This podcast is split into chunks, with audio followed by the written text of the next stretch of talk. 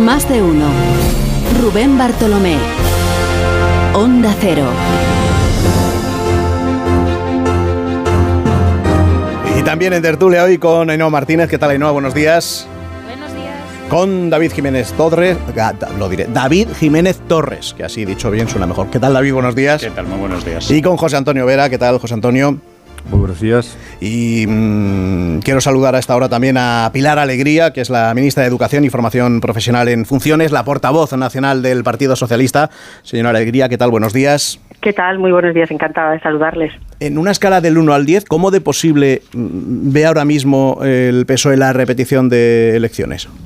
Desde luego, nosotros no, no contemplamos ni barajamos esa, esa posibilidad y no solamente el Partido Socialista. Yo me atreveré a decir que la ciudadanía en su conjunto no quiere una repetición electoral. Eh, me temo que quienes están trabajando para llevar a esa, llegar a esa conclusión o llegar a esa decisión es el Partido Popular. El Partido Popular va a una investidura que es una investidura fallida. Saben los ciudadanos que no tienen ni los votos ni tienen los escaños y además es que desde ayer eh, que el jefe del Estado le encarga al señor Feijó la, investidura, eh, no deja de ser también curioso que en vez de ponerse a trabajar en el mismo día de hoy para hablar con el resto de los grupos políticos, lo deje para el lunes de la próxima semana. Yo creo que lo, lo serio y lo procedente hubiera sido que se hubiera puesto a trabajar ya para dejar de, de, marear la perdiz y dejar de marearnos a todos. Pero ya les digo, que a mí no me cabe ninguna duda que esta investidura está abocada al fracaso y va a ser el tercer fracaso del Partido Popular en pocos días. Cuando dice marear la perdiz es negociar con los grupos parlamentarios. Sí, sí, bueno, pero es que ya vimos lo que sucedió el 17 de agosto. El Partido Popular, mire, el Partido Popular el 23 de julio, el 23 de julio perdió perdió eh, con su propósito electoral. Yo quiero recordar que los ciudadanos, eh, cuando fuimos a esas elecciones del 23 de julio, convocadas lógicamente por el presidente del Gobierno, estas elecciones se convocaron con un propósito claro, que era aclarar cuál era el sentido, cuál era el camino que los ciudadanos querían que su país adoptara para un futuro. Y el Partido Popular se presentó a estas elecciones con un único objetivo, que era derogar todo lo realizado y todo lo hecho por este gobierno progresista. Claro, y lo que obtuvo por parte de los ciudadanos fue un no rotundo y fue un fracaso. Segundo fracaso que se vio revalidado el pasado 17 de agosto cuando eh, se compuso, como todos ustedes saben, la mesa del Congreso, una mesa del Congreso con mayoría progresista, y vamos abocados a una tercera, a un tercer fracaso del Partido Popular con esta, si me permiten, pseudo investidura. Claro, entonces si, si la fecha clave a la que hay que mirar es el 17 de agosto y el fracaso del PP porque no consiguió la mayoría eh, de la mesa eh, y ese día sí que la consiguió el Partido Socialista porque mm, Pedro Sánchez no le dijo al rey ayer que tenía los apoyos para lograr en la investidura. Sí, bueno, eh, yo creo que, todos pudieron escuchar la rueda de prensa del secretario general de, del Partido Socialista y, por supuesto, le dijo que él eh, eh, iba a trabajar y que estaba preparado, evidentemente, para asumir esa investidura. Y nosotros, lógicamente, queremos hacer una investidura para gobernar, pero también dijimos, eh, acto seguido, que respetaríamos, como así es, la decisión que tomase en este caso el jefe del Estado, que le ha encargado a Feijo llevar adelante esta investidura. Pero lo cierto y verdad es que hasta ahora lo que sabemos, lo que conocemos, es que el techo del señor Feijó son esos 172 votos, que por otro lado eh, ya vemos que ya hace suyos completamente los votos de los votos de Vox, no solamente los votos sino también los los escaños y son 172. Y saben todos ustedes que estamos en una democracia parlamentaria y que te hace falta una mayoría absoluta y creo sinceramente que cuando hay que ir a una, cuando vas a una investidura, al menos tienes que garantizar esa mayoría absoluta y lo que parece que tiene garantizado a fecha de hoy el señor Feijóo es una mayoría derrota, una nueva derrota en esa imposibilidad de conseguir esa mayoría absoluta o esa mayoría simple, porque no, no me cabe ninguna duda que visto lo visto, le digo que el señor Feijóo va abocado de nuevo a una investidura fallida. Pero y Pedro Sánchez tiene a día de hoy la garantía de obtener esa mayoría absoluta? Bueno, yo creo que tenemos eh, una prueba que es lo sucedido el 23 de julio, donde mayoritariamente los ciudadanos de este país decidieron seguir avanzando, decidieron apostar por unas políticas progresistas, Tenemos una segunda prueba, como fue ese 17 de agosto, donde se configuró una mayoría también progresista en la mesa con 178 votos. Eso es que sí tiene la mayoría. esto es lo que nosotros planteamos el 17 de agosto y es lo que los ciudadanos decidieron el 23 de julio. Y ahora le digo, ahora bien, el jefe del Estado ayer le encargó al señor Feijó llevar adelante esta investidura, pero lo cierto y verdad es que esa investidura está abocado, abocada al fracaso porque eh, le gustará más, le gustará menos al señor Feijó, pero en estos momentos no tiene el apoyo suficiente. Se vio demostrado, como le digo, ese pasado 17 de agosto, pero también se vio refrendado por los ciudadanos el 23 de julio, cuando esa propuesta por parte del Partido Popular y por parte también de la ultraderecha de Vox de derogar todo lo construido fue una apuesta perdedora. Bueno, para que Sánchez sea presidente tiene que convencer a Junts y también a Esquerra que piden eh, insistentemente referéndum y sobre todo amnistía. Sobre esto, ¿me puede explicar la diferencia entre una amnistía y un alivio penal? Mire, eh, nosotros creo que algo hemos demostrado durante, durante todo este tiempo de gobierno, durante estos cuatro años de gobierno, de, capacidad de diálogo, porque para nosotros el diálogo siempre ha sido la herramienta. Ahora bien, ahora bien, y esto me tiene que quedar muy claro, el marco en el que se ha establecido siempre ese diálogo ha sido la Constitución. Ha sido así y va a seguir siendo así siempre. Evidentemente, nosotros reconocemos la legitimidad de todas las fuerzas políticas que están representadas en el Parlamento. Nosotros no somos como el Partido Popular ni tampoco como Vox. Reconocemos, como digo, la legitimidad de todas las fuerzas políticas y a través de ese diálogo y esa capacidad que hemos demostrado durante la pasada legislatura, no tenga ninguna duda que trabajaremos para esa futura investidura, que será una investidura para seguir gobernando y para seguir dando estabilidad económica y social a nuestro país. Ayer cuando le preguntaron a Sánchez por la amnistía y si mantenía lo que había dicho en campaña de que no cabía en la Constitución, lo que dijo es que eh, decidir si es o no constitucional no depende de él, sino del Tribunal Constitucional. Claro, es que es que es así, ¿no? Afortunadamente siempre ha sido así. Afortunadamente en nuestro país eh, quien dirime si es constitucional o no eh, una ley o cualquier otra cuestión es el Tribunal Constitucional.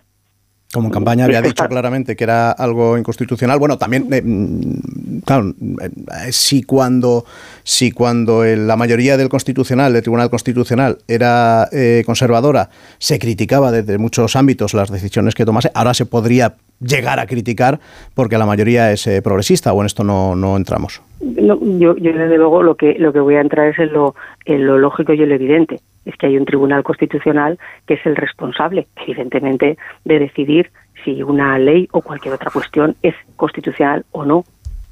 Yo creo que esto es, es bastante evidente y además es la potestad que lógicamente tiene este tribunal.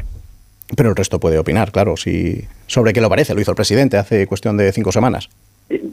bueno, si, si, es que lo dijo ayer el presidente y hoy se lo estoy, se lo estoy trasladando, que evidentemente en la constitucionalidad o no de, de, una ley o de cualquier planteamiento no la tiene el gobierno, la tiene el Tribunal Constitucional. Para, para, para esta cuestión que usted me pregunta y para cualquier otra ley, es el que dirime si es constitucional una ley u otra. Para, mm, en vistas de, lograr ese alivio del que tanto se habla, ¿hay posibilidades de que se rebajen los tres millones y medio de euros que se le exige eh, desde el Tribunal de Cuentas a los líderes independentistas? Es que claro, usted me está mm, entiendo lógicamente sus sus preguntas pero pero me está haciendo cuestiones eh, em, que en este momento lógicamente no están eh, ni, ni, sobre la mesa. Se lo planteo se lo planteo de otra forma. Usted vería bien que el Tribunal de Cuentas en el juicio que tiene el 17 de noviembre o incluso antes rebajase esos tres millones y medio de, euros que solicita a los líderes independentistas, ¿usted los vería bien? ¿Lo vería bien? claro, pero, pero usted me está, me está preguntando sobre una cuestión que, como comprenderá, a mí no me corresponde opinar.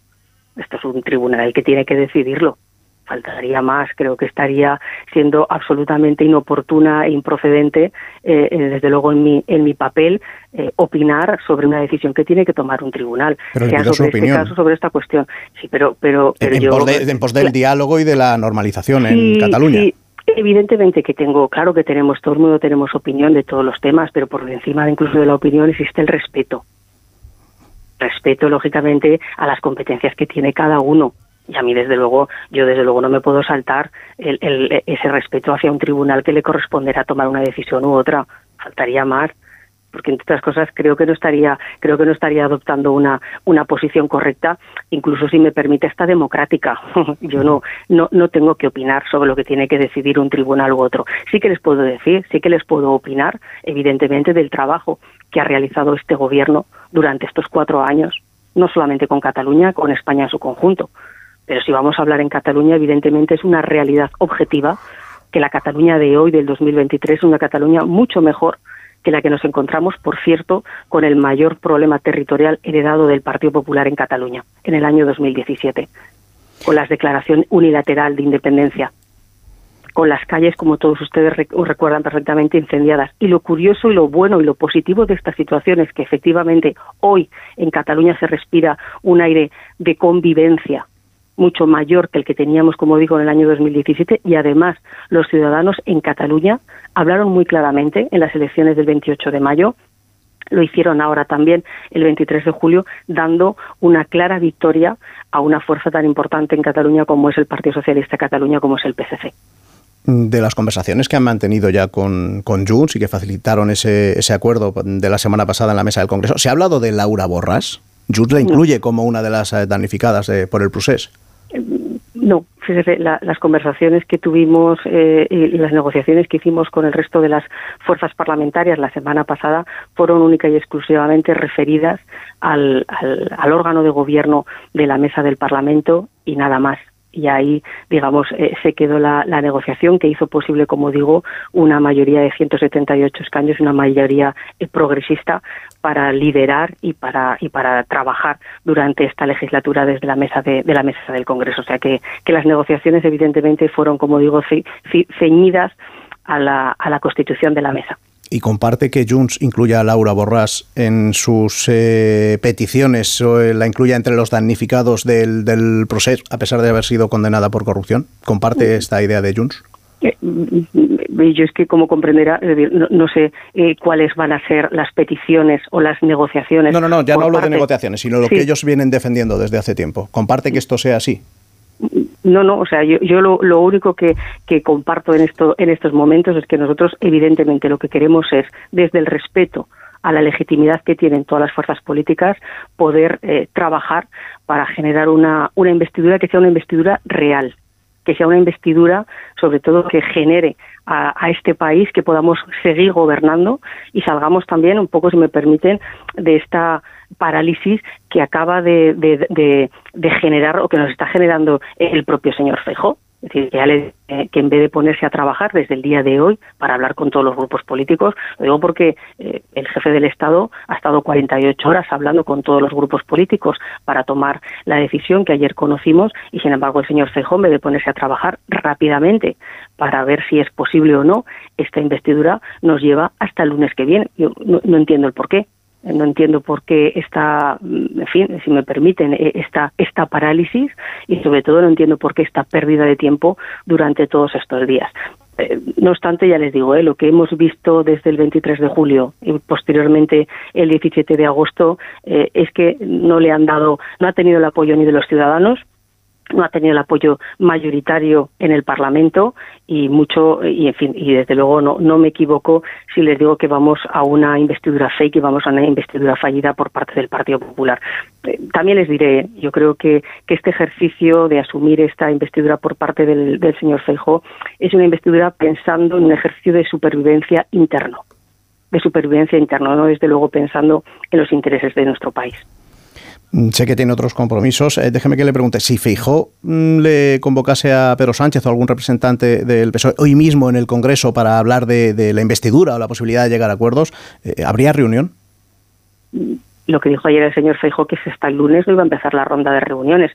Pero, si le convocara hoy, por ejemplo, o el lunes... nosotros siempre hemos atendido a todas las llamadas que se nos han hecho. Ahora bien, le voy a decir, es muy difícil es muy difícil explicarle a los ciudadanos que tu único objetivo durante esta campaña electoral, que ha sido el derogar y el de acabar con todas las eh, políticas desarrolladas por este gobierno progresista liderado por el Partido Socialista, ahora quieres eh, eh, sentarte con este partido político. Ahora bien, le digo, nosotros siempre hemos estado, siempre hemos estado al otro lado de, al otro lado del teléfono tendría muy difícil, como le digo, explicar este ejercicio de contorsionismo y de cinismo, si me permiten, porque su único objetivo y lo único que hemos conocido en su campaña electoral ha sido que quería acabar con todo el trabajo y todas las leyes aprobadas por este gobierno progresista liderado por el Partido Socialista.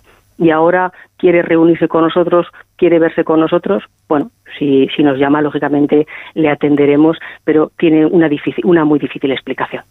Hombre, de cambiar de opinión y de argumento mm, estamos acostumbrados en, en el gobierno actual, en el presidente del gobierno. Mm, ¿A qué se refiere exactamente? Que se queja usted y dice, bueno, si, el, si Feijó ha estado eh, planteando eh, la censura del gobierno de, de de Pedro Sánchez y ahora quiere hablar con nosotros, ¿cómo lo justifica ese cambio de posición? Bueno, es que los cambios de posiciones, los cambios de posiciones en la última legislatura, pues nos hemos acostumbrado ya a ellos. No, pero es que fíjese, eh, curiosamente del señor Feijo durante este año y especialmente durante la campaña electoral, solamente hemos conocido un propósito, un objetivo, que era derogar el sanchismo, derogar el trabajo realizado por este gobierno. Ese ha sido su único, ese ha sido su único objetivo, ese ha sido eh, el único proyecto que le ha presentado, si se puede llamar así, a los ciudadanos durante esta campaña electoral. Hemos conocido más cosas ¿eh? también del señor Feijo durante todo este tiempo, que se presentó aquí a la política como un señor moderado y ha hecho suyas todos los postulados de Vox. También supimos que venía aquí como un político eh, austero y nos hemos tenido que enterar también a través de la prensa, porque él aún sigue sin dar explicaciones, que cobra tres sobresueldos yo lo que le digo es que durante la campaña electoral, durante la campaña electoral y también las semanas anteriores, el señor Feijo solo supo decirle a los ciudadanos que su objetivo, que su proyecto para este país era derogar el trabajo realizado por este gobierno progresista, que está liderado por el Partido Socialista. Bueno, eh, en la ronda de contactos entiendo que nos llame, lógicamente, como le decía al principio, nosotros eh, hablamos con todo, con todo el mundo y creo que tenemos más que certificado nuestra capacidad de diálogo. Pero tendrá muy difícil de explicarle a sus votantes y también a los nuestros cuando ya le digo, su única propuesta y su único proyecto durante todo este tiempo ha sido derogar lo construido por este gobierno progresista. Sé que tiene otros compromisos, eh, señora ministra Pilar Alegría. Gracias por estar esta mañana en más de uno. A ustedes, buenos días, muchísimas gracias. Un abrazo fuerte y ahora sí os pregunto eh, a vosotros, Ainhoa, David, eh, José Antonio, mm, bueno, de la charla con, con Pilar Alegría me quedo con que no va a haber elecciones adelantadas, o sea, repetidas en, Navidad, ni, ni, antes ni, ni después, y, y, luego pues todo lo que ha hecho mal Feijó durante el pasado, el presente y entiendo que durante el futuro, David. Sí, es interesante preguntarse qué lectura hace el Partido Socialista de que al fin y al cabo el Partido Popular obtuvo más votos que ellos en las últimas elecciones, ¿no? Si la lectura, el, eh, la tesis que intenta instalar el Partido Socialista es que su proyecto quedó revalidado en las últimas elecciones, eso casa mal con el hecho de que obtuvo menos votos que, que el Partido Popular. Además, la suma de PSOE y Sumar obtuvo bastantes menos votos que la del Partido Popular y, y Vox, ¿no? Pero bueno, también entendemos que aquí estamos eh, instalados en, en, esto que llamamos la batalla del relato, de intentar establecer mm, todavía más de, eh, de un mes después, pues quién ganó las últimas, las últimas elecciones. Es, es interesante también ver cómo la ministra critica la pretensión de Feijó de ir a una investidura sin al mismo tiempo criticar la decisión del rey o criticarlo de manera explícita de nombrar o proponer a Feijó para esa, para esa investidura. ¿no? Pero sí que creo que yendo a la cuestión más amplia, Hemos hablado mucho estas semanas del debate, ¿no? De a quién debería proponer el, rey, a Sánchez o a, o a Feijó. Y creo que no insistimos lo suficiente en que en realidad las dos opciones eran razonables y sensatas. ¿no? Eh, me parece que hay, hay, razones sensatas para defender que se haya designado a Feijo.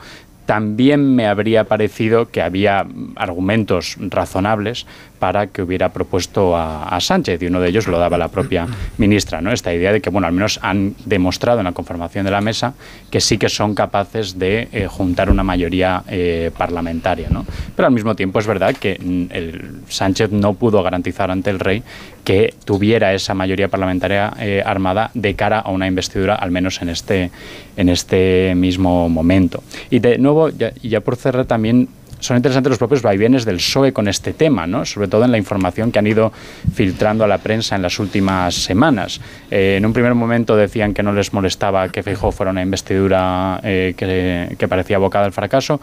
Luego pareció que el discurso cambió que de repente la presión era para que esta idea de que no se debía perder tiempo ¿no? y que era Sánchez el que debía ser nombrado. Luego la semana pasada eh, se volvió a la tesis de que daba igual, que no había ningún problema y anoche algunas de las reacciones entre, digamos, el sanchismo mediático daba a entender que quizás no había sentado demasiado bien la decisión del, del rey. Y yo me, me, pregunto por qué estos vaivenes, y aventuro una hipótesis, que es que los partidos políticos todavía no tienen muy calibrado cuál es el efecto de las investiduras fallidas o de las mociones de censura. ¿no? Me acuerdo la moción de censura de Tamames, la, protagonizada por Tamames eh, a propuesta de Vox, eh, yo recuerdo que a muchos nos parecía un absoluto esperpento y además, vamos, yo confieso que yo decía eh, en aquellos días que esto era algo que iba a dañar a Vox, ¿no? que el esperpento de aquella moción era tan evidente que esto iba a dañar al partido.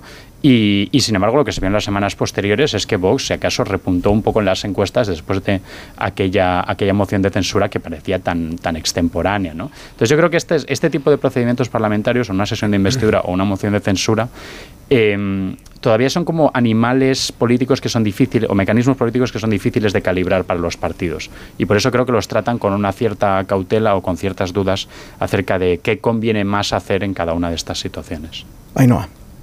Sí, bueno, yo a mí me llama la atención que desde el PSOE se, ponga tanto el acento en que Feijóo no tiene los votos para ir a esa para, para superar esa investidura cuando hoy por hoy Sánchez tampoco. Es decir, eh, al final el rey ha propuesto a la fuerza más votada y a la que a día de hoy, cuando se ha hecho esa ronda de consultas, ha sido el candidato capaz de garantizarle más respaldo a su candidatura. Sánchez tiene una expectativa, pero el rey no puede tomar decisiones en base a expectativas. Efectivamente, es lo, que se habla ¿no? del techo y el suelo de los apoyos para la investidura. Eh, Feijó tiene un techo, que son esos 172, que son los apoyos actuales que tiene después de que Vox se los haya dado ya eh, sin ningún tipo de condición. Y Sánchez eh, tiene eh, un suelo, que son esos 152 de los que parte, y puede llegar a los 178 que consiguió en la mesa del Congreso, pero no los tiene amarrados ni mucho menos. Con lo cual, hacer tanto hincapié en en el tema de los apoyos me parece curioso porque Sánchez tampoco los tiene y si los hubiera tenido en esa ronda de consultas hoy sería el candidato designado, con lo cual yo creo que el rey al final ha hecho lo que tenía que hacer, es decir, mm, con los datos que tengo sobre la mesa eh, propongo al que más respaldo tiene. El rey podía haber hecho otra cosa también, que la comentábamos el lunes y es haber dicho no propongo a nadie, dejo un tiempo para que se consigan esos apoyos suficientes y hago una segunda ronda de consultas un poco más adelante en vista que ahora parece que ninguno de los candidatos tiene mucha prisa por someterse a esa sesión de investidura con el mirando por el rabillo del ojo el calendario y las, y las navidades, ¿no? Pero al final yo creo que el rey ha apostado por poner en marcha el reloj eh, que llamamos un poco cursimente el reloj de la democracia y no abocar al país a un eh, nuevo periodo de incertidumbre, de interinidad, de no saber muy bien cuál es el horizonte inmediato. Bueno, pues ahora mismo sabemos que en cuanto haya una primera votación de una sesión de investidura ya habrá una fecha para la repetición electoral, que no es un escenario que se debe de barajar, bajo mi punto de vista, como un, escenario más o una posibilidad. Creo que se debe asumir como un fracaso. Los ciudadanos han hablado, han repartido unas cartas y con esas cartas tienen que jugar los partidos políticos. Eh, ir a una nueva repetición electoral no anticipa que vaya a haber un eh, escenario menos endiablado del que tenemos eh, hoy.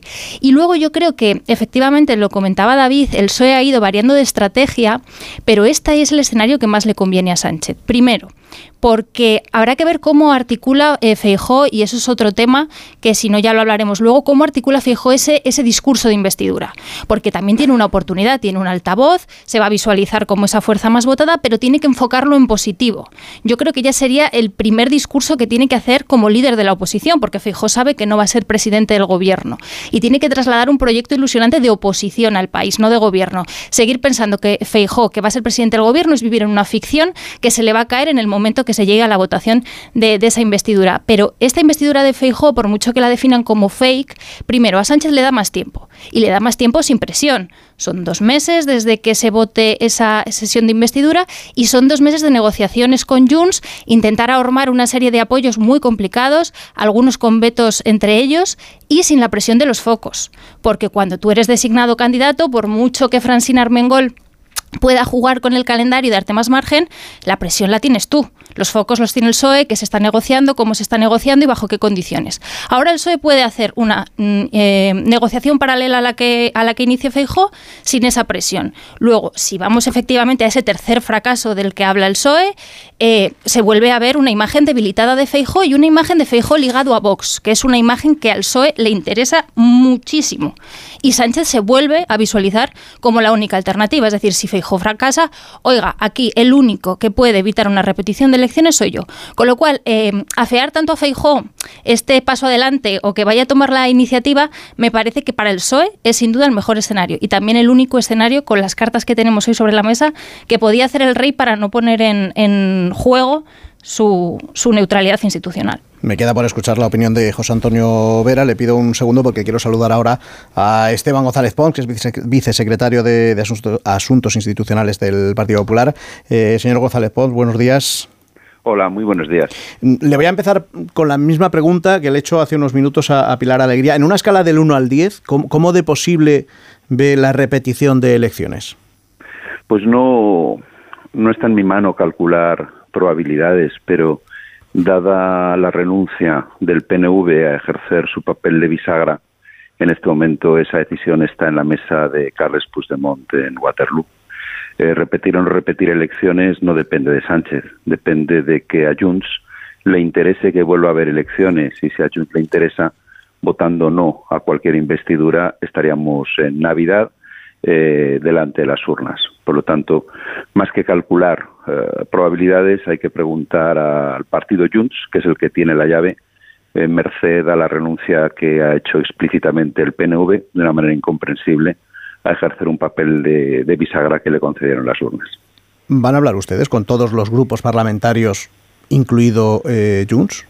Incluido Bildu, no. O sea, todos menos con Bildu. O sea, con Junts.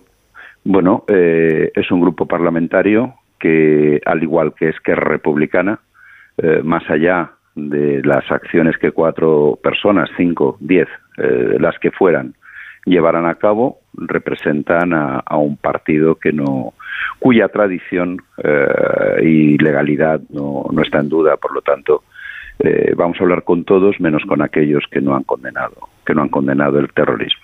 Claro, si, si Junts, en lugar de votar en, en contra de una investidura, tanto de Sánchez como de Fijó, en el caso de Fijó se abstienen, con las cuentas actuales sí saldría en segunda vuelta elegido presidente eh, Núñez Fijo. ¿Este escenario se lo plantea el PP? El PP en este momento se plantea hacer lo que debemos hacer. Cumplir con el guion de del procedimiento que la democracia tiene, porque la democracia son también formas. El PP ganó las elecciones y por eso tiene la primera invitación del rey para, para intentar una investidura. A partir de ahí, el PP, con diálogo, va a intentar construir un gobierno alternativo al que hemos tenido en los últimos años. Aquellas fuerzas que estén dispuestas a, participar, eh, pues vamos a agradecerles su colaboración, pero imagine usted que un acuerdo con Junts y con Vox al mismo tiempo es imposible.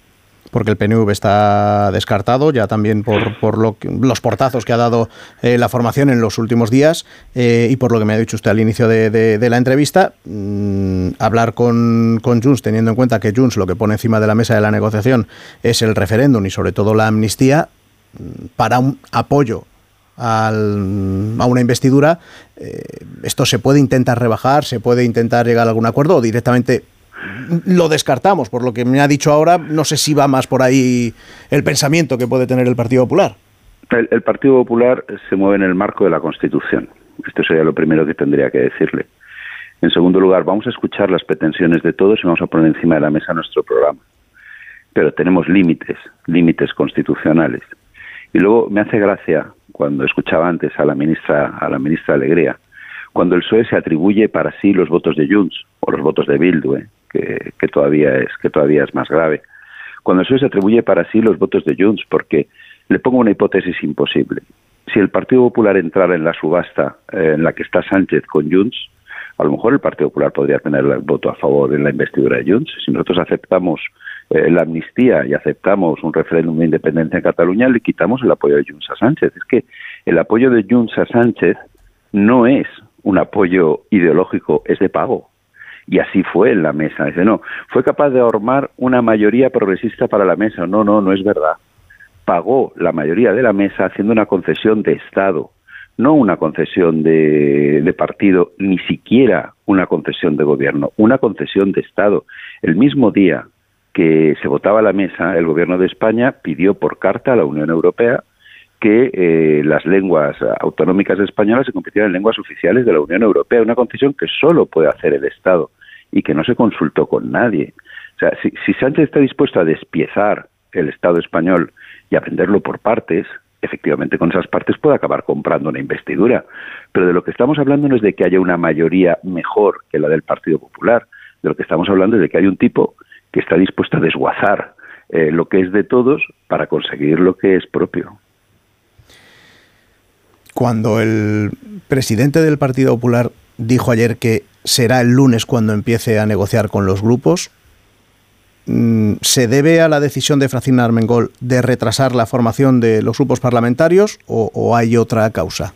No hay ninguna otra. Es que, es que el Partido Popular va por el libro legal en todo. Eso no nos supone nunca ninguna ventaja, pero, pero nos supone poder dormir con la conciencia tranquila. Francina Armengol ha dado hasta el viernes para que se constituyan los grupos parlamentarios y, lógicamente, la siguiente fase procedimental es, cuando los grupos parlamentarios estén constituidos, llamarles para empezar a dialogar con ellos. Lo que no podemos empezar a hablar es con grupos parlamentarios todavía no constituidos. El PSOE parece que, que no ha entendido todavía que no ganó las elecciones que confunde eh, los procedimientos con la confunde su necesidad con, con, la virtud nosotros no podemos no podemos empezar a llamar a grupos voluntarios que no se han constituido. Esperaremos al lunes y el lunes en el, donde debe ser que es el Congreso de los Diputados empezaremos la ronda de llamadas para consultar a todo el mundo e intentaremos una investidura cuando el rey, eh, antes hablaba alguien de lo poco que se conocen aquí, los mecanismos como el de la investidura, el de la moción de censura, eh, cuando el rey eh, propone un candidato, propone un candidato, no designa un candidato. Propone un candidato a la Cámara para que ese candidato intente ganar la confianza de la Cámara y le responda al rey si la ha obtenido o no la ha obtenido. Ese es el procedimiento. Y lo que ahora tiene que hacer el candidato Alberto Núñez Feijóo es intentar ganar esa confianza de la Cámara. ¿Lo tiene muy difícil? Dificilísimo, dificilísimo, porque el Partido Popular eh, no está dispuesto a cualquier cosa por gobernar, pero que lo va a intentar, debe intentarlo, por penoso, por duro, por difícil que sea, debe intentarlo, porque si algo ha sufrido en la última legislatura en España ha sido la institucionalidad y debemos recuperar esa institucionalidad para recuperar una de las virtudes principales de la democracia, que es el respeto al adversario y el respeto a las formas. Claro, me decía que hasta el lunes, hasta que no estén constituidos ya todos los grupos parlamentarios, no se puede empezar a negociar, pero hace unos días firmaron ya con Coalición Canaria un acuerdo para apoyar precisamente la, la, investidura de, Núñez Feijo. Porque es trasunto del propio acuerdo de gobierno que tenemos en Canarias. Pero esos son los acuerdos naturales eh, que el Partido Popular ha podido firmar. Ahora el Partido Popular tiene que dar un paso más y tiene que hablar con aquellos que, si usted me lo permite, están al otro lado de la raya del hemiciclo, empezando por el Partido Socialista. Y, eso, eh, esos, esos, esos contactos eh, que se producen eh, cumpliendo con, con, el, con el protocolo democrático, pues deben empezar cuando democráticamente y legalmente estén constituidos los grupos. O sea que hay que diferenciar para negociar los grupos afines y los, los no afines que sí, que vamos a hablar con todo el mundo, que, que no que no, no, no vamos a esta no vamos a esta investidura como un trámite insustancial, ni siquiera publicitario. Vamos a esta investidura con todas con todas las de la ley, con todas de la Constitución, si me permite decirlo. Alberto Núñez Feijóo va a intentar ser investido presidente del Gobierno y si no logra los suficientes apoyos porque las exigencias que se nos hacen son incompatibles con nuestros límites morales y constitucionales, pues le pasaremos el mensaje al rey de que, de que lo hemos intentado y no lo hemos conseguido. Pero nosotros ganamos las elecciones y nos corresponde intentarlo los primeros. ¿Y cuánto tiempo necesita o va a necesitar Feijóo para para ver si puede llegar el apoyo de estos grupos del otro lado del otro lado de la línea? No está en su mano. Va a ser Francina Armengol la que decida cuánto tiempo, pero pero un tiempo razonable. Eh, si, si es que si consideramos la investidura de Feijóo, el intento de investidura, la propuesta de investidura de Fijo un trámite, lo podemos hacer mañana y lo liquidamos. Hacemos nosotros nuestro discurso, ellos hacen el suyo y pasamos rápidamente a lo que por lo visto interesa a los socialistas, que es que Pedro Sánchez cuanto antes tenga la oportunidad de despiezar el Estado y venderlo por partes. Eh, ahora, si seguimos lo que estoy diciéndole, y es que nos tomamos en serio eh, esta investidura, aunque no consigamos finalmente nuestro objetivo, pues se nos tiene que dar un tiempo razonable para intentarlo, porque vamos a dialogar con el resto de grupos, con los que están al otro lado de la raya en el hemiciclo. Pero ¿y cuánto considera el PP que, eh, que sería razonable? No lo sé, no, no le puedo ¿Hablamos de días, hablamos de semanas, hablamos de, no, no, le, no le, no, no, le puedo responder porque no estoy, no estoy encima del, del, tema, pero lógicamente eso no se hace de hoy para mañana. Claro, se lo digo porque decía la, la ministra Pilar Alegría que, que mm, con esta decisión y con el retrasar hasta la semana que viene la negociación con algunos parlamentarios, grupos parlamentarios, lo que estaba haciendo el PP y el señor Fijó es marear la perdiz.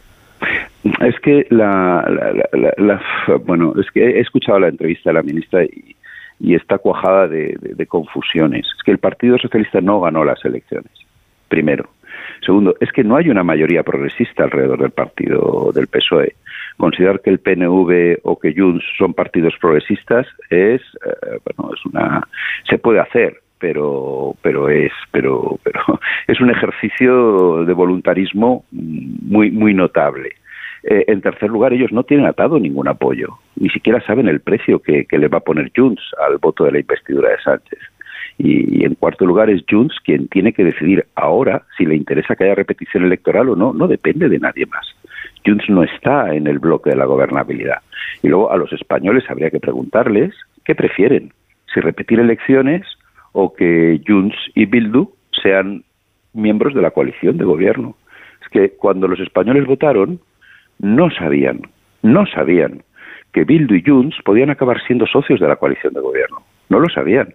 Ahora que los españoles saben que si votan a Sánchez pueden encontrarse con Junts y Bildu en la coalición de gobierno con una ley de amnistía y con un referéndum de independencia, a lo mejor los españoles sí que prefieren volver a votar y decir ahora lo que piensan. ¿Y usted preferiría eso? No, yo preferiría que hubiera una investidura que fuera de Alberto Núñez Feijóo con un programa regenerador, con un programa de recuperación de la institucionalidad, con un programa que respete la pluralidad de España, pero que respete a España, eh, que nos devuelva la normalidad a la vida política española y que elimine a los Frankensteins de todas nuestras pesadillas. La, alternativa al Frankenstein 1 de la pasada legislatura no es un Frankenstein 2, es un Frankenstein plus, es un Frankenstein aumentado, un Frankenstein en el que Bildu deja de ser eh, un satélite para convertirse en un socio de la coalición. Y yo no descarto que Sánchez esté pensando en darle a Bildu un ministerio, o por lo menos de ofrecérselo aunque Bildu acabe rechazándolo. Creo que lo que deseo de verdad es un gobierno de Alberto Núñez Feijóo con esta minoría mayoritaria que nos han dado las urnas y por lo tanto un gobierno abierto al diálogo y a la colaboración con todos los grupos, empezando por el Grupo Socialista. Claro, pero eso sin la participación del PNV eh, o sin la participación de Junts por un lado y sin el apoyo de Esquerra, de Junts, de, de de Bildu por el otro, es imposible. Solo hay una posibilidad que se que PP y PSOE, que Fijó y Pedro Sánchez puedan llegar a algún tipo de acuerdo para, para poder dar mm, un paso adelante y que pueda haber un, gobierno eh, de cualquier forma por parte de los dos partidos. Decía eh, antes eh, la señora Alegría que si Feijó le cita al presidente hoy mismo en el, en el Congreso se sentarían a hablar, aunque ve pocas posibilidades por, por el, lo defendido durante la campaña por parte del PP de la derogación del sanchismo. ¿Estaría dispuesto el PP a dar algún paso adelante para facilitar un acuerdo, un entendimiento eh, con el Partido Socialista? Por supuesto, no le quepa ninguna duda. Es que a los socialistas les vamos a decir que preferís un acuerdo con nosotros o con Bildu ¿Qué preferís? ¿Un acuerdo con nosotros o con Junts? Podéis elegir. Nosotros estamos aquí dispuestos a acordar con vosotros. Representamos ideológica, moralmente, a la mitad de los españoles, más o menos. ¿Qué queréis? ¿Acordar algo con nosotros? ¿Hacer algo juntos, nosotros dos, como está deseando toda la ciudadanía? ¿O hacerlo con Bildu y con Junts?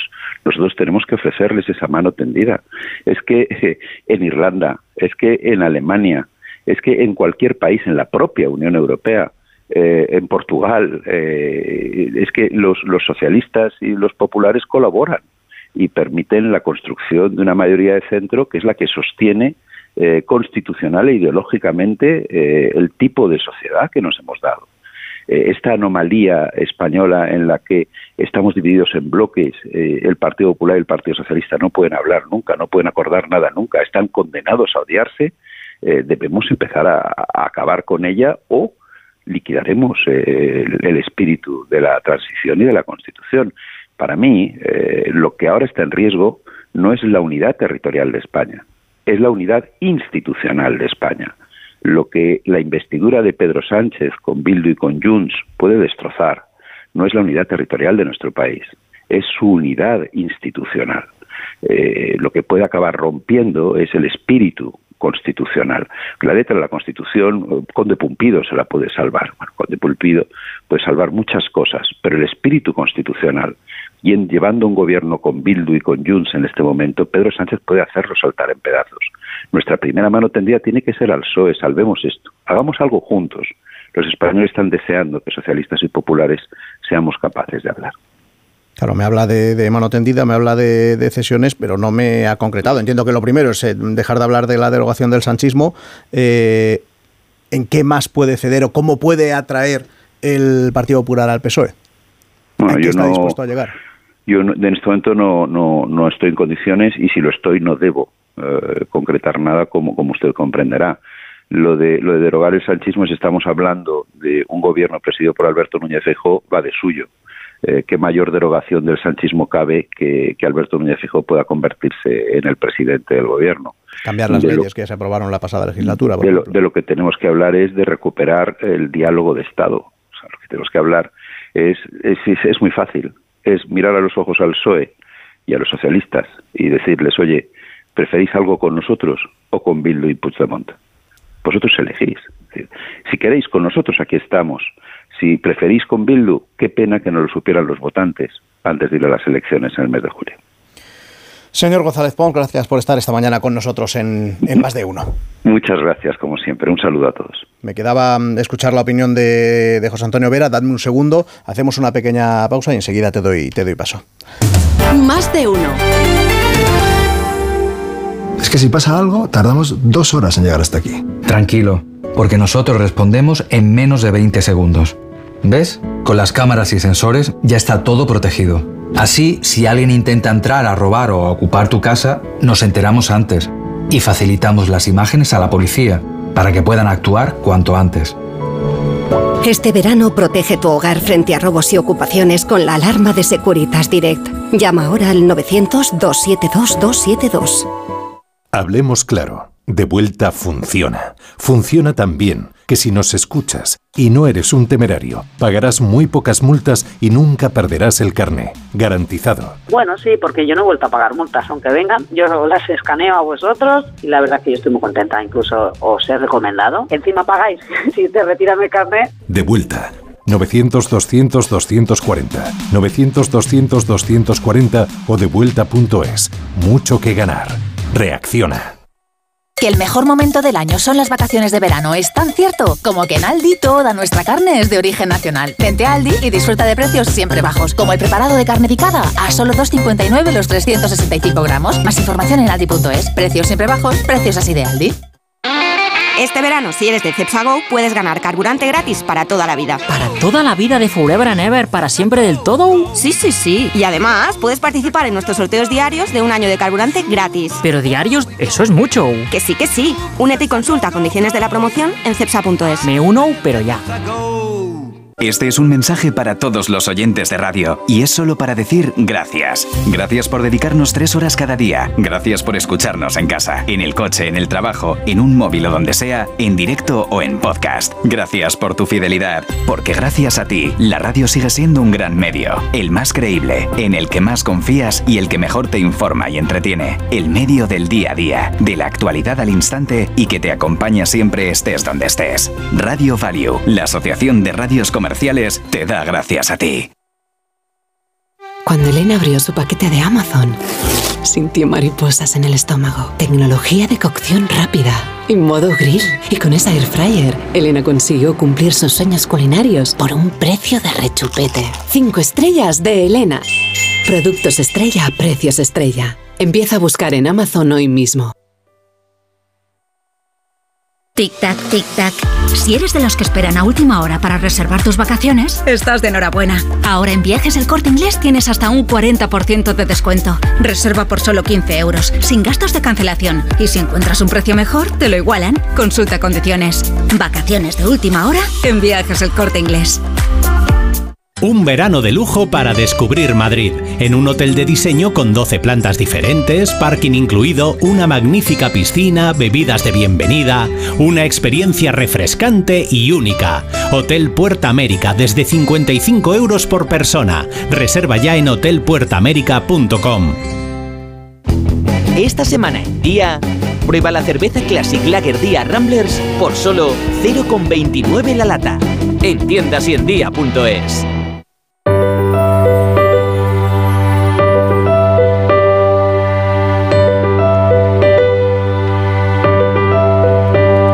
Estamos en verano y es momento de descansar y de desconectar. Para hacerlo tranquilamente es necesario saber que la casa la tienes alquilada y que está en buenas eh, manos, Alicia. Tienes toda la razón, Rubén. ¿Sabes que más de 21.000 propietarios están disfrutando del verano sin preocupaciones? Y es porque Alquiler Seguro selecciona al inquilino perfecto y garantiza el cobro puntual de la renta el día 5 de cada mes, siempre. Lo has oído bien. Así sí, así que se puede disfrutar tranquilamente del verano. Si quieres la mayor seguridad para tu vivienda de alquiler, llama al 910-775-775 o conócelos en alquilerseguro.es. Tienen cobertura en toda España. Ayer, hoy y siempre. Alquiler seguro.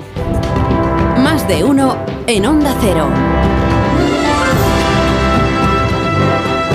En tertulia en más de uno con Ainhoa Martínez, con David Jiménez Torres, con José Antonio Vera. José Antonio te pregunta a ti en primer lugar la opinión sobre estas dos entrevistas que hemos escuchado esta mañana, esta última de González Pont descartando en un inicio muy rápido de la entrevista mm, la posibilidad de cualquier acuerdo, o esa impresión me ha dado a mí con el, con el PNV, eh, aventurando que, el, que la posibilidad de una investidura de Núñez Fijó pasa por Junts. Eh, diciendo que va a hablar, eh, que el Partido Popular va a hablar con, con la formación de Puigdemont, pero que no va a negociar mm, nada fuera de la ley, en este sentido fuera de la Constitución, en este sentido manteniendo el argumento que, que defiende Pedro Sánchez, y luego al final Mm, haciendo una oferta de mano tendida al PSOE eh, poco concreta. No sé qué, qué, opinión te ha dejado a ti esta, mm, esta entrevista. Bueno, yo he visto estas dos eh, entrevistas eh, estupendas que, que, has hecho esta mañana. que por una parte estaba la ministra en funciones Pilar Alegría, que está un poco fuera de sí, es decir, estaba en un tono, digamos que enfadado, o se notaba un cierto cabreo por el hecho de que el rey pues eh, haya designado a, quien ha tenido más votos, a quien ha ganado las elecciones y que mm, viene a ser como una ruptura ¿no? del argumentario o del, o del relato que ahora mismo tenía el Partido Socialista, que era el relato de que con 178 votos que tuvimos eh, para la mesa, pues ya tenemos garantizado que va a salir Pedro Sánchez. Y hombre, eso no es exactamente así, porque no es lo mismo, no sé, una votación sobre un tema de agricultura que una votación sobre un tema de inteligencia artificial, en donde eh, cada partido, pues a lo mejor tiene una posición diferente. Cada votación es una votación diferente. Y cuando Pedro Sánchez fue ayer a, a hablar con Su Majestad el Rey, pues no llevaba todos los deberes que tenía que haber hecho, porque mm, solamente pudo exhibir en principio que tiene 166 votos consigo en este momento, porque le faltan los 5 del PNV y le faltan los 7 de Junts eh, per Cataluña. Por tanto, eh, mm, no puedes designar primero a quien no ha ganado las elecciones, pero eh, por sobre todo más importante, que es hay quien solamente tiene en ese momento 166, porque el PNV ya dijo con claridad que ni siquiera había empezado a negociar, parece que ahora sí les han llamado, y el PNV el PNV no lo va a poner fácil, porque claro, tiene elecciones autonómicas y tiene un problema ahí eh, que se está viendo eh, elección tras elección, que es gordo, que es el de Bildu, que sube eh, no solamente en las encuestas, sino en resultados en urnas. Y mm, yo creo que dentro del Partido Nacionalista Vasco ya hay gente que está cuestionando si no este respaldo eh, que mm, viene dando el Partido Nacionalista Vasco a Sánchez desde hace cinco años y eso realmente no les está perjudicando en un electorado que no es, eh, es estrictamente un electorado progresista, sino que es más bien un electorado conservador como, como sabemos todos.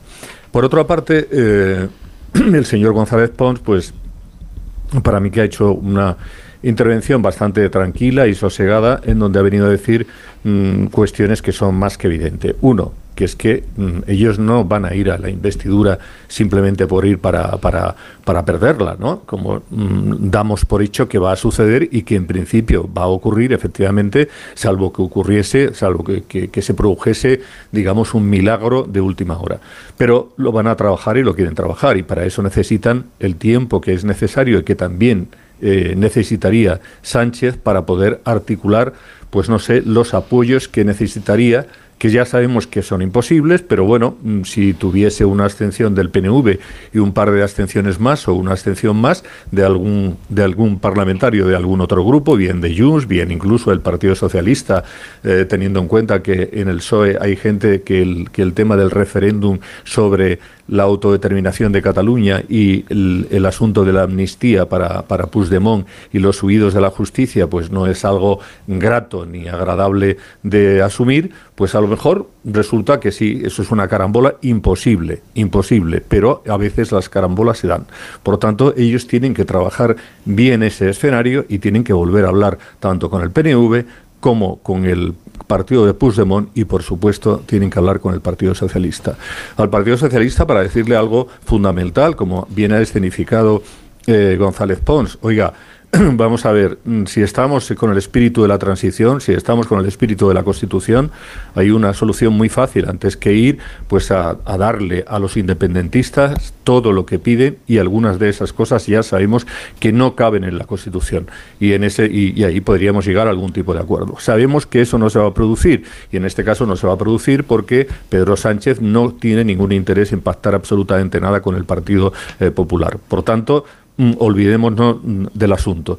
¿Qué nos queda? Bueno, nos queda que si eh, la moción de censura, la, mm, que si la, la, la, presentación de eh, como candidato de Núñez Feijóo para la investidura fracasa, como es previsible, pues entonces le tocará, le tocará el turno a Pedro Sánchez. Y Pedro Sánchez pues dará todo aquello que sea necesario para conseguir esa investidura. Eso ya lo sabemos.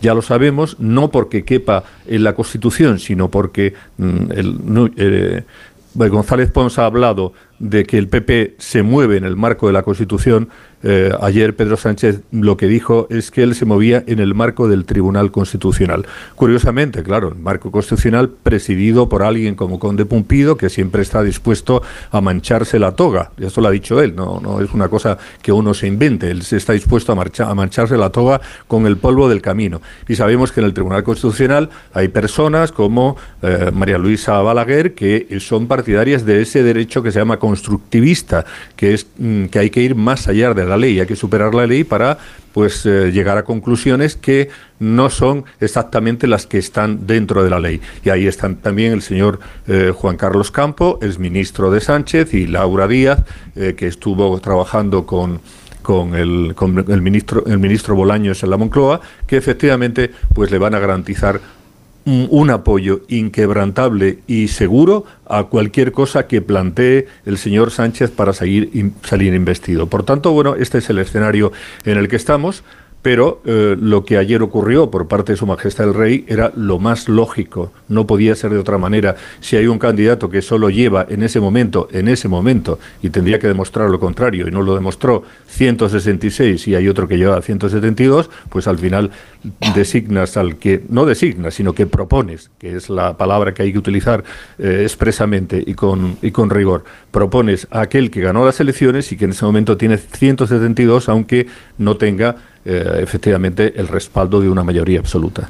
Bueno, por aclarar, el hecho de que eh, Núñez Fijó se presente a una investidura, si fuera fallida, no inhabilita a Núñez Fijó para volver a intentarlo, ni a él ni a ningún otro candidato que considere el, mm, el Congreso de los Diputados, sea, sea o no diputado, sea o no Sánchez, sea cualquiera. Que decir, ahí se abre un periodo de dos meses para que eh, se siga negociando y se llegue, se llegue a algún acuerdo. Luego, sobre lo que decías de la, de la carambola, que es lo que podría eh, ocurrir con esas abstenciones del, del, PNV o de cualquier otro eh, diputado del, del, Congreso para posibilitar eh, una elección como presidente de Núñez Feijóo en segunda vuelta, a mí la sensación, al menos a mí la sensación que me ha dado eh, el señor González Pons es que al PNV lo descartan de, de antemano para llegar a algún tipo de acuerdo fruto claro de ese entendimiento del PP ayer de manera más explícita con, con Vox. David, no sé qué sensación tiene, te ha dejado a ti.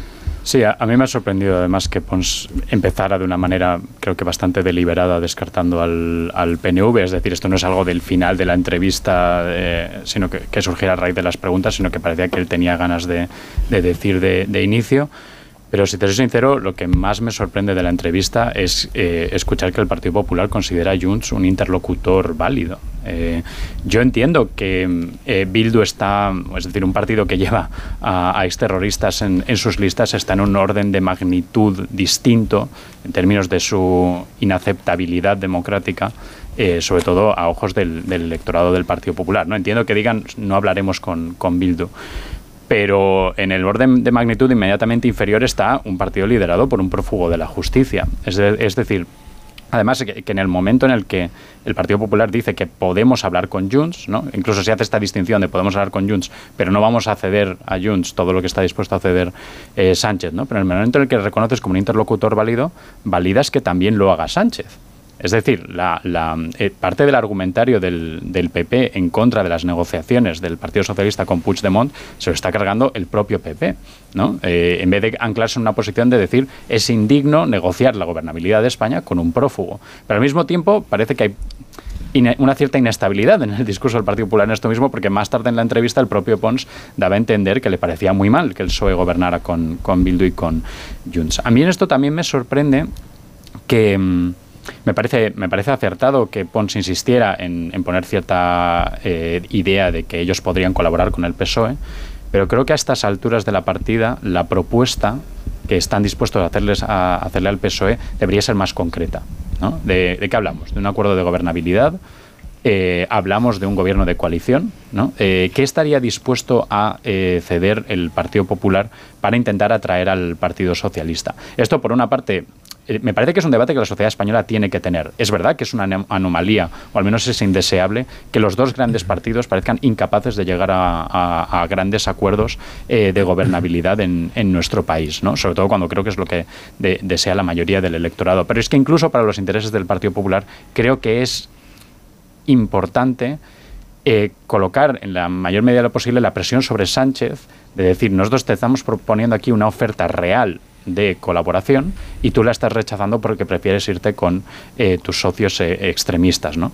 Eh, y ya solo por cerrar un par de cosas de la entrevista de Pilar Alegría, entiendo que a Pilar Alegría le debe parecer fatal que Sánchez en 2016 fuera a otra investidura fake cuando eh, le propusieron para una investidura en la que solo consiguió el apoyo de, de, Ciudadanos, pero también se sabía que no tenía los apoyos para llegar a, a, Moncloa, y sin embargo ahí fue Sánchez y dio su discurso y no tuvo ningún problema en hacerlo. Pero claro, también la cuestión es, igual sería interesante saber, el, Partido Socialista piensa ahora que Sánchez se equivocaba en 2019 cuando hablaba de traer a Puigdemont a España para que fuera juzgado. Porque ahora parece que la postura del Partido Socialista es que más bien lo lógico es pasar página, la reconciliación, la amnistía y que Puigdemont no responda ante la justicia por sus acciones. ¿no? Entonces, ¿quién se equivocaba? ¿El Sánchez de 2019? o el Sánchez de 2023. ¿no? Tú hablabas de los cambios, cambios de postura. Desde luego no parece que hayan quedado eh, en la legislatura anterior, sino que van a continuar en esta. Sí, bueno, a mí me ha parecido, eh, por, por, empezar por el tema del, del, PNV, ¿no? Del descarte del PP del PNV. Bueno, es que el PNV se ha autodescartado eh, el solo, es decir, que el PP le descarte ahora no viene después de varios portazos, sonoros portazos, incluso algunos, diría yo que demasiado radicales de un partido como el PNV, que suele tener cintura y presume de poder negociar izquierda y derecha, y es como el que ya dice que alguien que le ha dado calabazas, pues que ya no le gusta, ¿no? Eh, bueno, entiendo que hay, hay un ejercicio también de, amor propio por parte del PP, decir que, descartan al PNV por, esta razón. Pero yo he visto a un Pons muy realista en esta entrevista. Ha hablado de un trámite, el camino hacia la investidura, de un trámite eh, penoso, dificilísimo, y me, gusta ver ese realismo en el Partido Popular porque durante algunas eh, semanas hemos visto como a un eh, PP que estaba alimentando la expectativa de poder llegar al gobierno, ¿no? de llegar a esta investidura para sostener ese discurso de que habían sido la, fuerza más votada.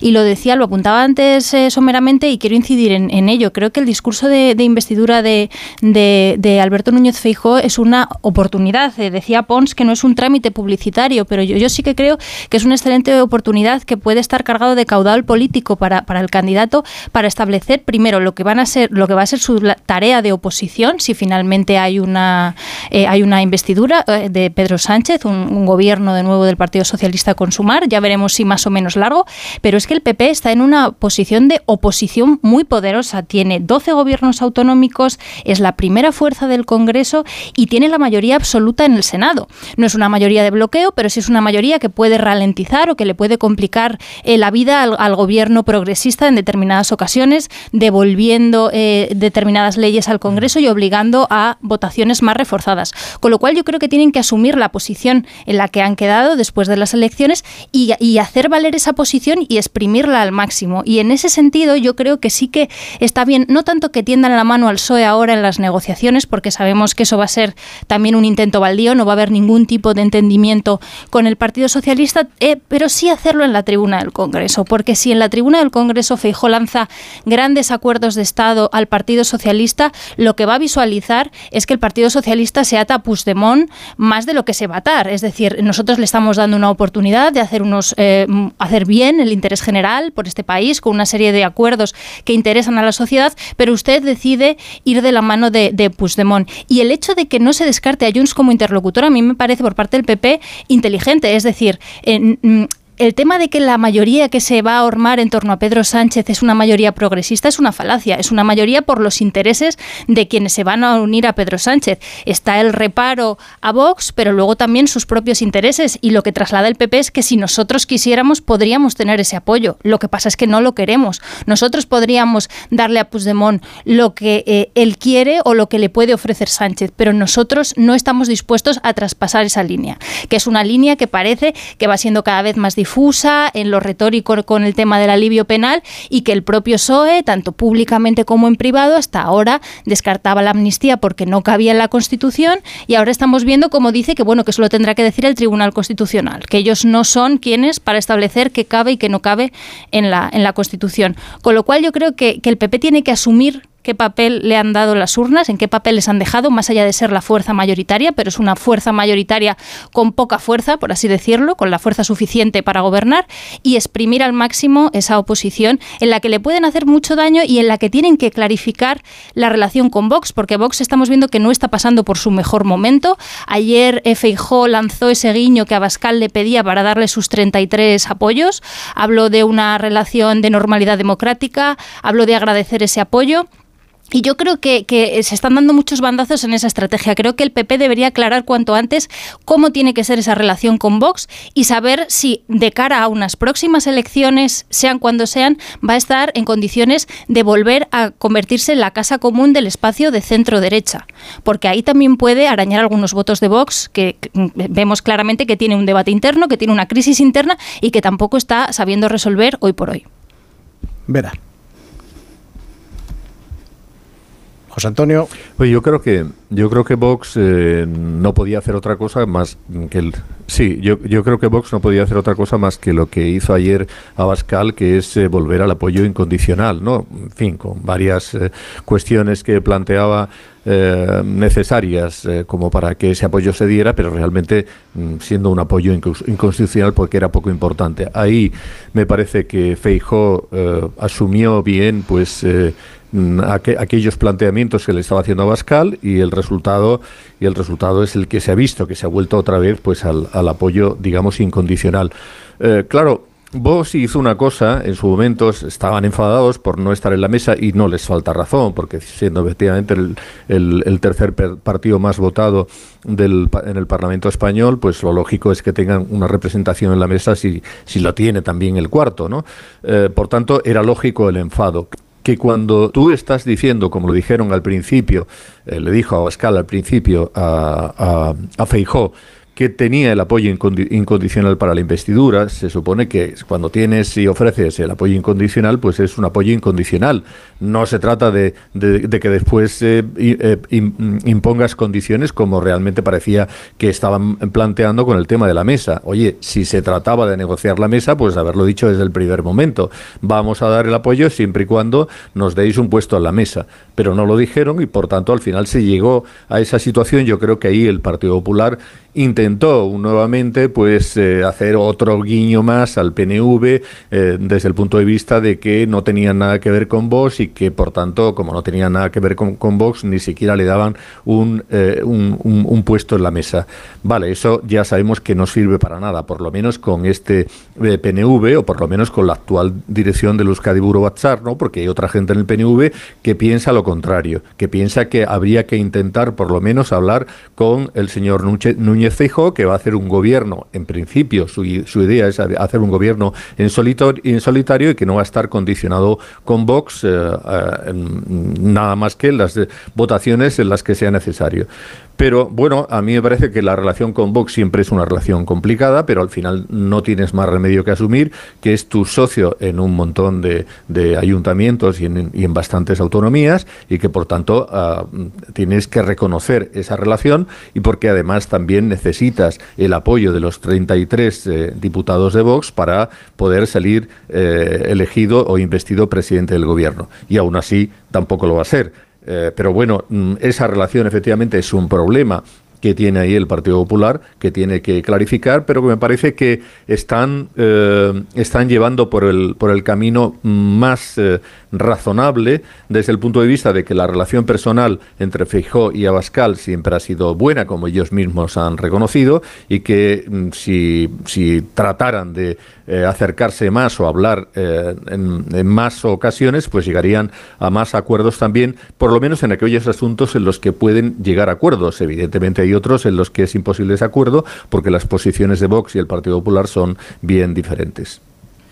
Sí, yo sobre esta cuestión de aclarar la relación con Vox, eh, yo, también he dicho en varias ocasiones esta idea de que esto era una cuestión pendiente del Partido Popular, ¿no? Y que parece que sigue habiendo cierta indefinición en este sentido. Pero luego miro al, otro lado, ¿no? Del, del arco parlamentario y yo me pregunto si esto es necesariamente mm, algo que ya haya ocurrido en el otro lado. Es decir, eh, el PSOE ha aclarado su relación con Bildu, porque algunos días eh, no tiene problema en incluirlo dentro de esta idea del bloque progresista, pero en otros días, y dependiendo de la entrevista, Pedro Sánchez siempre se esfuerza mucho en decir nosotros no gobernamos con Bildu, es un partido que tiene un recorrido muy largo por hacer, no, les llamen nuestros socios, eh, etcétera, etcétera. ¿no? Es decir, la propia esquizofrenia del Partido Socialista con sus propios socios eh, continúa, creo yo, a, día de hoy. También podemos decir lo mismo con Podemos en todo lo que se relacionaba con el posicionamiento acerca de la guerra de Ucrania. ¿no?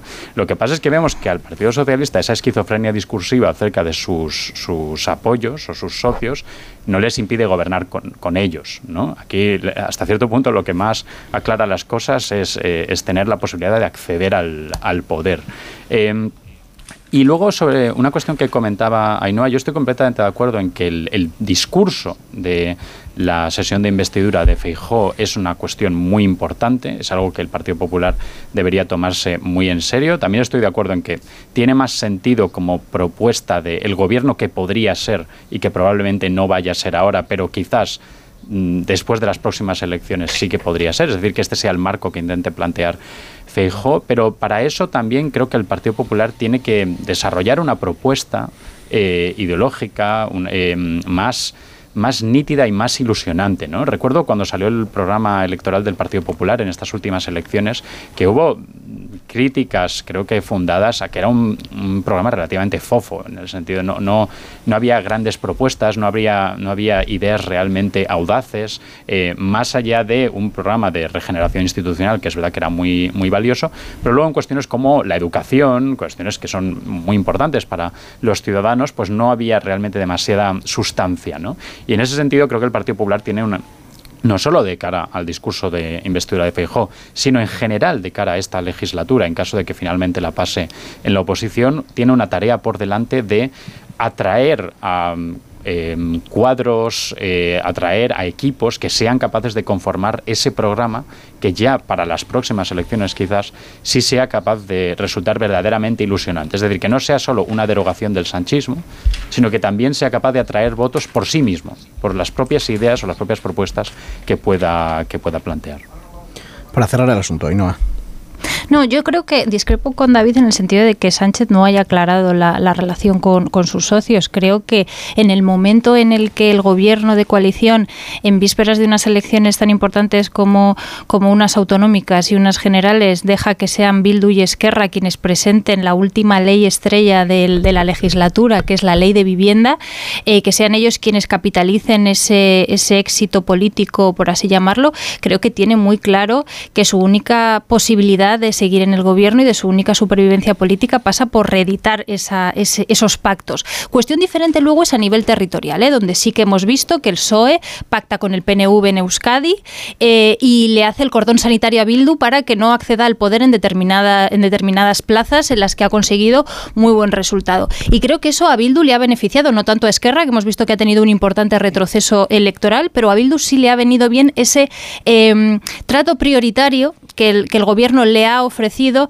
en detrimento del PNV, que era hasta ahora el socio prioritario a nivel vasco y el que podía presumir de llevar a, su tierra cuestiones de calado social o cuestiones que mejoraban la vida de los ciudadanos. Creo que ha habido un, volteo y creo que, el PSOE no, lo no solo no lo esconde, sino que ahora se siente legitimado a ir todavía más allá e incluir a Junts en esa aritmética porque entiende que el resultado que el PSOE ha obtenido en España, aumentando en escaños y en votos, pero sobre todo en Euskadi y en Cataluña, donde ha sido primera fuerza, es que los votantes han revalidado esa estrategia. Con lo cual yo no creo que, el PSOE esconda a sus socios y creo que, mm, de hecho, la idea que tienen en esta legislatura va más allá y es decir, no vamos a tardar tanto en hacer pedagogía ni en explicar lo que estamos eh, llegando, eh, a los acuerdos a los que estamos llegando, lo que pase con la amnistía, alivio penal o como queramos eh, llamarlo. Creo que se va a explicar mucho mejor de lo que se explicaron, por ejemplo, los indultos o el abaratamiento de la malversación, que fue algo que no se entendió ni siquiera por parte del propio electorado socialista ni de, ni de la mayoría de los españoles, ¿no? que se rebajara un delito eh, central de la corrupción. Con lo cual, yo creo que, que, esas eh, reticencias no las tiene el, el, PSOE, que sí que las tenía entonces, que dijo no pactaré con Bildu, no pactaré con Bildu, no pactaré con Bildu, y luego se pactó. Yo difiero de que eh, sea un acuerdo de gobierno el que hay con Bildu. Bildu no está en el gobierno, son acuerdos para la gobernabilidad, pero no son acuerdos de gobierno. Y, creo que el PP tiene que superar esos prejuicios si los tiene con Vox. Y si no los tiene, que lo diga. Y si los tiene y no va a haber pactos con Vox, que también los diga, porque yo creo que hay una parte de su electorado que sí que quiere saber cuál es esa relación. Y hay una parte del electorado del PP y del electorado del centro derecha que tiene asumido que el pacto natural del PP viene, con, viene por Vox, porque esa es la alianza natural, y que no les genera tantas reticencias como algunos dirigentes de la cúpula del PP. Y por cierto, en ese asumir cuál es la nueva relación eh, con Vox o cuál va a ser la relación con Vox, también hay que mirar de reojo a las comunidades autónomas, porque ya hay muchos pactos de gobierno con Vox en ayuntamientos y comunidades autónomas. Y dejar en mal lugar a Vox implica dejar mal también a esos varones del PP que ya han pactado con Vox. Quedan 10 minutos para llegar a las 10, las 9 en Canarias, una pausa mínima y os planteo que hablemos sobre el futuro de Rubiales. Seguimos en más de uno. Más de uno en Onda Cero. Onda Cero Madrid, 98.0 FM. Lo quiero, lo tengo. Lo quiero, lo tengo. lo quiero, lo tengo. Mi Kia lo quiero, lo tengo. Este verano, mi Kia lo quiero, lo tengo. Estrena tu Kia. Este verano, con condiciones especiales. ¿Lo quieres? Lo tienes. Condiciones especiales hasta el 31 de agosto de 2023. Más información en kia.com. Kia, descubre lo que te inspira. Ven a Takay Motor, concesionario oficial Kia en Fuenlabrada, Móstoles y Alcorcón, o visítanos en takaymotor.com. Los Hernández son muy amables, recogida a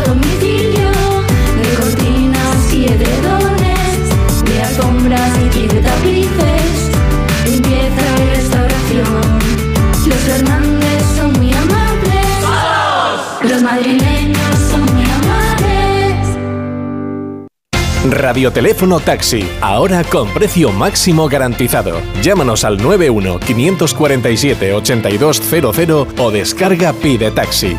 Más información en rttm.es. Cuando pienses en muebles nuevos para tu cocina, piensa en Kixen. Kixen es una empresa del grupo Duchamanía, con la misma profesionalidad y compromiso. Los muebles perfectos para tu cocina por encargo, a la medida de tus necesidades. Infórmate en el 91 762 98 76 en kixen.es o en el Paseo del Molino 6. Y recuerda que Kixen es K-I-X-E-N. Las vacas Angus y Wagyu del Ganadería Organic comen pastos naturales reforzados con una mezcla de higos secos y pasta de aceite de oliva virgen extra. Es una carne increíble. Y como queremos que la pruebes, te llevamos del campo a tu casa dos solomillacos de 300 gramos, un chuletón de un kilo y cuatro hamburguesas de 150 gramos por solo 89 euros. Todo Angus Eco de Organic. Haz tu pedido 910 2010 910 2010 o en carneorganic.com. Organic, la mejor carne del mundo.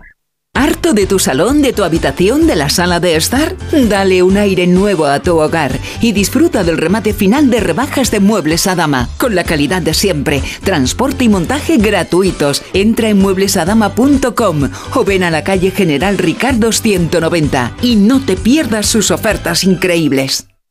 En Tomé tenemos el coche que quieres de entrega inmediata y al mejor precio. Más de 200 vehículos usados, seminuevos y de flota interna, con garantía oficial de la marca y de Tomé. Entra ya en ftomeocasión.com o ven a nuestros concesionarios de Madrid, Alcalá de Henares y Guadalajara. Date prisa y no te quedes sin tu coche de ocasión. Recuerda, ftomeocasión.com, tu amigo profesional.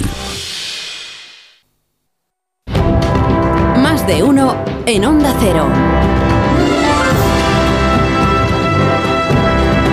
Seguimos en tertulia en más de uno con Eno Martínez, con David Jiménez To- Torres, con José Antonio Vera y quería hablar de, de Rubiales, de ese mm, comentario de ayer del presidente del gobierno en funciones, de Pedro Sánchez, diciendo que su comportamiento era inaceptable, que las disculpas en ese, o las pseudo disculpas en ese vídeo que no eran suficientes, que tenía que continuar dando pasos, en lo que todo parecía indicar que era un camino para empujarle o bien a la dimisión o bien al, eh, al para avisarle de, ojo, que tenemos aún la posibilidad a través del Consejo Superior de Deportes de inhabilitarte y el- la respuesta de- del propio Rubiales ha sido la de convocar una, una Asamblea General Extraordinaria para, para este viernes con el objetivo claro de, de blindarse y decir, eh, que lo del beso puede estar mal, se puede criticar, pero todas las federaciones territoriales me apoyan. O sea, mm, una huida hacia adelante que veremos cómo acaba y, y sobre todo si al final el Consejo Superior de Deportes eh, acaba haciendo lo que mm, ha venido diciendo sobre todo desde, desde anoche, que es... eh, ir a esa inhabilitación o esa presentación al Tribunal de, de Administración Deportiva para intentar que, el presidente de la federación quede inhabilitado en el cargo y así se pueda eh, buscar una solución a este asunto. No sé cómo lo ves, Ainhoa.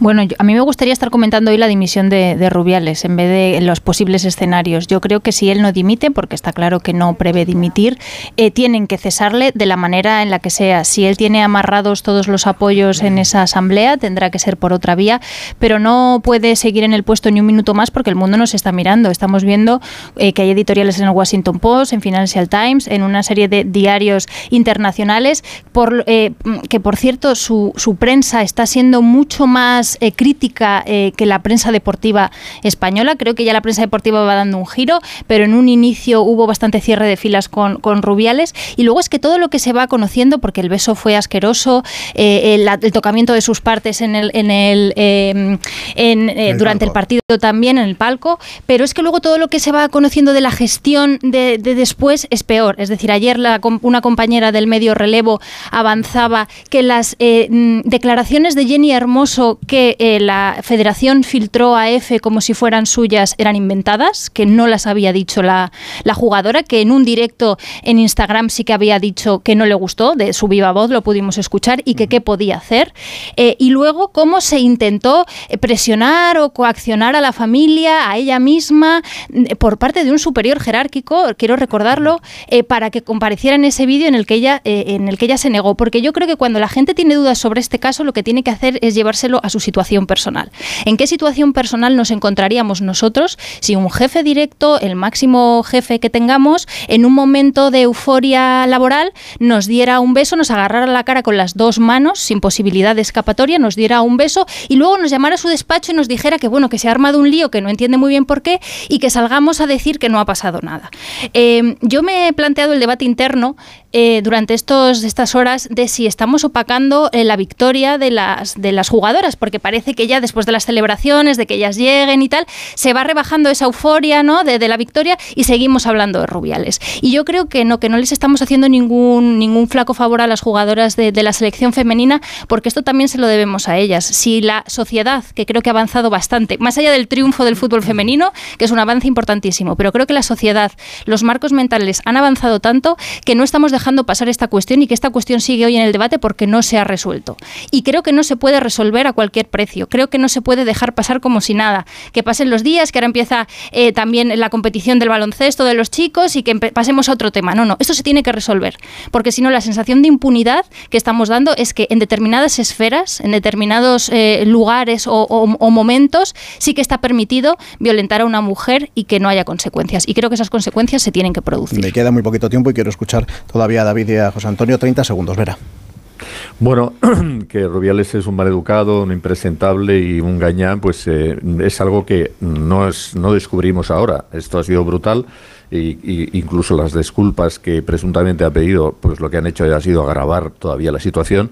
Eh, yo creo que todo esto en Rubiales es bastante conocido y me parece que la posición del gobierno es, eh, tiene que ser exactamente este, igual que mm, la, la que está manteniendo la oposición y en general pues todo el mundo y todos los medios. Ahora, eh, mm, Rubiales es así desde hace muchísimo tiempo y a mí lo que en su día eché en falta es como el nadie del gobierno dijo nada con relación a Rubiales cuando el escándalo de las comisiones con Gerard Piqué, que ahí no prácticamente no se dijo nada y ya aquello fue escandaloso y un asunto de dinero que es mucho más grave y sobre todo también con el tema de los, de los árbitros, ¿eh? que tampoco se dijo nada. Entonces eh, hay que estar siempre y lo, lo de Pe- Sí, hay, un consenso social y mediático en que Rubiales es un personaje lamentable, absolutamente indigno de su cargo, y creo que en esta situación el consenso social es acertado y que los poderes públicos deben forzar su dimisión. Pues veremos eh, lo que ocurre estos próximos días. Por ahora, para todos vosotros, un, unos gorila, Alicia. La marca pionera en el cuidado y desarrollo de los pies de los niños desde 1942 se está preparando para que los peques vuelvan al colegio. Compra tus zapatos, los de la pelotita verde, en nuestra web gorila.com. Recuerda, los mejores zapatos del mercado que proporcionan movimiento, estabilidad y adaptación al caminar. A la venta en gorila.com y en las mejores zapaterías. Es que me quedo sin tiempo. Ainhoa, David, José Antonio, gracias por estar esta mañana con nosotros. Están sonando las herarias. Eso quiere decir